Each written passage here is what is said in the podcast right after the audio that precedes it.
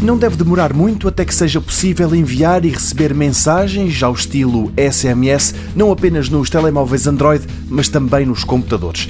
A Google está a ultimar uma versão web do Android Messages, a app que desenvolveu para o envio de mensagens no sistema operativo Android, uma aplicação que alguns fabricantes substituem por outra, um erro que pode ser reparado indo à Play Store e instalando o Android Messages feito pela Google.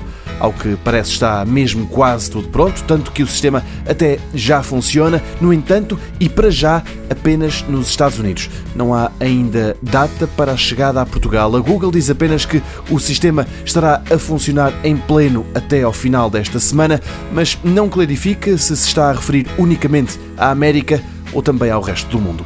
Certo é que vai ser possível enviar e receber a partir do computador e para telemóveis não só mensagens de texto simples, mas também imagens, emojis e até GIFs animados. Para ter acesso a esta nova funcionalidade, tem que se ter a versão mais recente do Android Messages e o Chrome instalado no PC. Depois, com recurso à câmara e ao código QR, o resto da configuração é simples.